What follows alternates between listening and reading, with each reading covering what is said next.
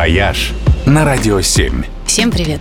С вами travel эксперт Ольга Яковина. Давно я так не радовалась, готовя выпуск программы «Вояж». Но сейчас я, признаюсь честно, едва не подпрыгиваю перед микрофоном, потому что это и правда очень, очень долгожданные новости. Так вот, на этой неделе Великобритания снимает ограничения на въезд.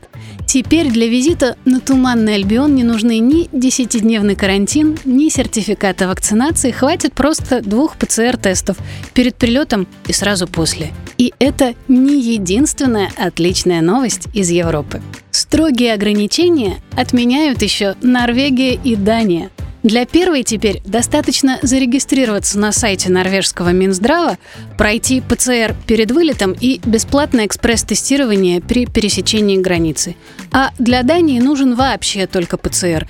Но и это требование собираются отменить в течение месяца и вернуться к обычной жизни, какой она была до эпохи ковида. Как уже сделала Мексика, которая с января отменила все и даже заполнение анкеты о самочувствии. И как сделала Куба для туристов, въезжающих по путевкам. Им теперь тоже не нужны ни справки, ни тесты. Можно просто ехать и отдыхать. Да, да-да-да, наконец-то это началось. Возвращение к нормальной жизни и нормальным путешествиям.